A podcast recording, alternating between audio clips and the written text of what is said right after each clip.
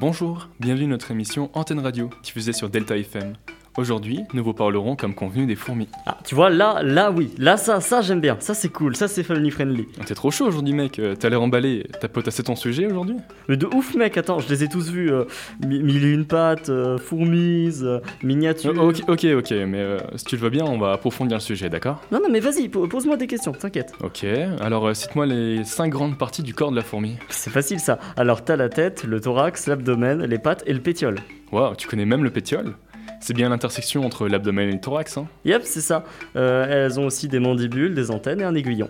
Mais attends, y a pas ça dans fourmise? Euh, enchaîne, enchaîne.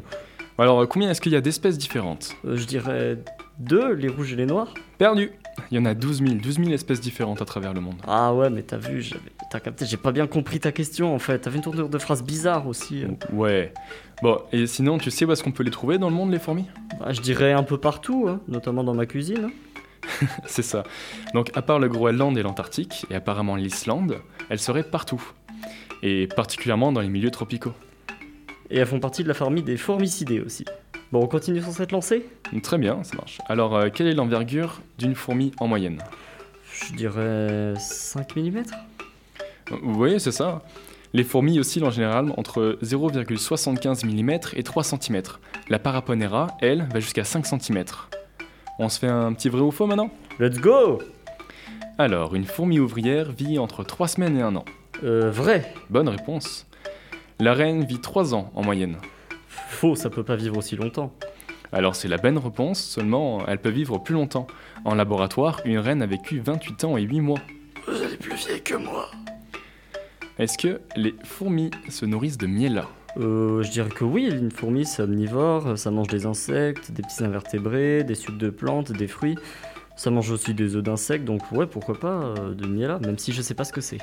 C'est encore une bonne réponse. Alors le miela, c'est la sécrétion que produisent les pucerons. C'est sucré apparemment. D'ailleurs, en parlant de miel à sucré, certaines fourmis dites pot de miel se font manger comme des bonbons dans certains pays. Vrai ou faux?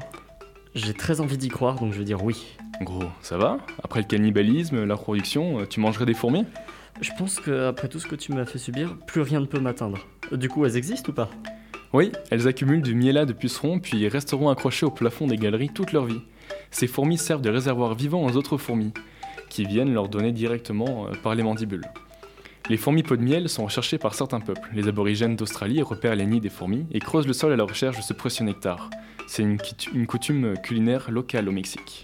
Bah maintenant, je sais où aller euh, pour mes prochaines vacances. Mais mec, je te reconnais plus.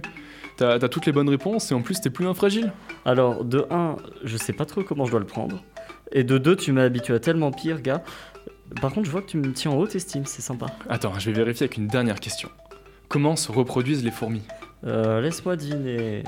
Ils s'accouplent et la femelle mange le mâle, c'est ça? Tu sais pas ça. Le mâle et la femelle, avant leur reproduction, sont dotés d'ailes. C'est lors du vol nuptial, aussi appelé essaimage, que les princesses s'en vont rencontrer les mâles des colonies voisines pour la reproduction. En France, les essaimages ont lieu généralement du printemps au milieu de l'automne, lors des soirées chaudes et orageuses. La reine est capable de pondre des œufs fertiles non fécondés durant quasiment toute sa vie. Ces œufs donneront naissance aux ouvrières et aux soldats, qui naissent un type ou d'un autre de fourmis, dépendent des hormones et des aliments qui sont ingérés durant les premières phases de leur vie. Les fourmis se métamorphosent d'œufs en larves, puis en nymphes. Et j'imagine que la fourmilière est assez grande, non? Oui, elles peuvent faire plusieurs mètres de long. Ils ont une force démentielle pour faire ça, non? Les fourmis sont incroyablement puissantes. Elles ont la capacité de transporter entre 10 et 50 fois leur propre poids. La quantité qu'une fourmi peut porter dépend de l'espèce. La fourmi tisserande, par exemple, peut soulever 100 fois son propre poids. En plus, elles sont super coordonnées. Elles communiquent principalement par phéromones, mais également par son. Elles peuvent donner un ordre individuel en touchant les antennes d'une autre fourmi. Elles peuvent aussi laisser la phéromone sur leur passage pour indiquer le chemin à suivre. ah, C'est pour ça que si on trace un trait avec son doigt sur le sol, parfois elle change de chemin. C'est ça, exactement. Il y avait un phénomène comme ça euh, qui, euh, qui apparaît à cause des phéromones qui s'appelle la spirale de la mort. Genre des centaines de fourmis euh, qui ont perdu leurs traces euh, essaient de se remettre ensemble et de retourner sur le droit chemin. Mais comme elles suivent les phéromones des fourmis devant elles, elles tournent en rond jusqu'à mourir d'épuisement. Oui, c'est un, phénomène que les scientifiques ont du mal à, à concevoir et ne comprennent pas comment ça fonctionne. Et dire que le fait d'agir comme un seul grand individu, c'est ce qui les a tués. D'ailleurs, on appelle ça un super-organisme. Tu, tu connais le, le tamanoir? Cet animal avec un long museau et une langue collante. C'est le prédateur naturel le plus dangereux pour les fourmis. Il y a aussi les chauves-souris, les oiseaux, les araignées et quelques rongeurs qui s'attaquent à elles. Ça fait des prédateurs costauds quand même. Hein. Bon après, euh, elles tapent un peu dans mes tartines, donc elles l'ont mérité. Hein. Effectivement, ça tape dans les gardes-manger pour l'homme. Mais euh, certaines sont pas sympas avec leurs piqûres. Certaines espèces peuvent provoquer des démangeaisons ou des douleurs. Par exemple, le cas de la Paraponera, dont on a déjà parlé tout à l'heure, qui est surnommée fourmi balle de fusil, euh, a une piqûre si douloureuse qu'on la compare justement à une balle de fusil. D'ailleurs, certaines populations indigènes euh, d'Amazonie s'en servent comme rite de passage, ou rite initiatique pour les garçons, et parfois les filles aussi. Au moment de la puberté, euh, le jeune homme doit par exemple s'accroupir à côté d'un nid de fourmis et placer ses bras croisés euh, près de l'entrée pendant 10 minutes. Et le but, ça, ça consiste à endurer la douleur et affirmer son courage. Enfin, perso, moi je m'y risquerais pas. Ah voilà, là je te retrouve. D'ailleurs, euh, fun fact sur les fourmis. Il existe certaines colonies de fourmis avec plusieurs reines. Une seule s'appelle monogyne, plusieurs c'est polygyne. Certaines espèces peuvent tolérer, lorsque la colonie est importante, plusieurs reines tellement éloignées qu'elles ne se rencontreront jamais. On parle alors d'espèces hologynes. La plupart du temps, les reines fourmis, une fois fécondées, s'arrachent les ailes avec la fourmilière.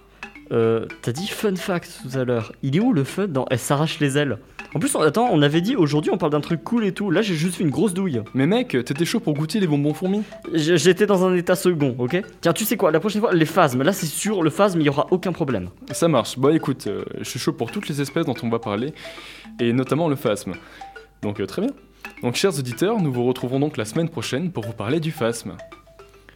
Mais euh, comment t'en connais autant sur les fourmis, mec? Because c'est une évidence, fourmi. Hmm.